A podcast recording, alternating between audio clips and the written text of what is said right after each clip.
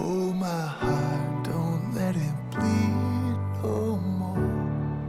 Muy buenos días a cada persona que sintoniza este devocional. Bueno, el día de hoy continuamos con el Salmo 18 y nos vamos a fijar en el versículo 2 exactamente en la parte donde dice mi escudo y la fuerza de mi salvación. El día de ayer estuvimos hablando de la primera parte del versículo 2, pero esta parte es también muy interesante.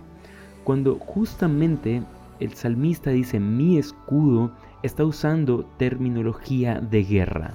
Es decir, está diciendo Dios es el que me guarda, Dios me cuida. Pero quiero que pensemos en lo siguiente. El escudo no es un objeto de adorno para los guerreros. Es decir, lo vemos en fotos, lo vemos en películas. El escudo no es como un adorno más, no es un accesorio más que las personas llevan. El escudo literalmente guarda la vida de las personas, de los guerreros. Pero aquí hay algo muy importante y es que el escudo guarda dos cosas vitales en las personas. Guarda su corazón, pero también guarda su cabeza. Ahora quiero que imaginemos que hay un guerrero con un escudo en su mano y los soldados enemigos están lanzando flechas o lanzas. El guerrero tomará el escudo, se inclinará un poco y pondrá el escudo cubriéndole su cabeza y su pecho, su corazón.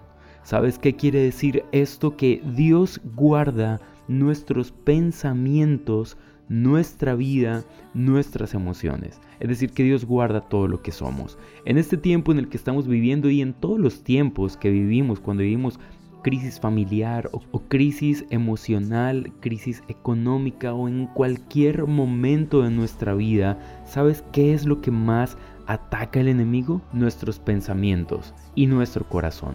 Seguramente hay situaciones que no nos han llevado al borde de la muerte, pero sí nos han llevado a un estrés tremendo o a una depresión tremenda, porque el enemigo ataca nuestra mente y nuestro corazón. Pero el salmista David dice, Dios, tú eres mi escudo. Y esto me parece importante, que tú y yo podamos confesar a Jesús como nuestro escudo, pero que Él sea efectivamente nuestro escudo, que nos refugiemos en su palabra, que cuando haya pensamientos de desánimo, de preocupación, vamos nuevamente a Jesús y le decimos, mira, quiero entregar a ti mis cargas, porque tú eres mi escudo, porque tú me guardas. Damas y caballeros, alégrense porque Dios guarda nuestra vida. Dios les bendiga y que tengan un súper feliz día.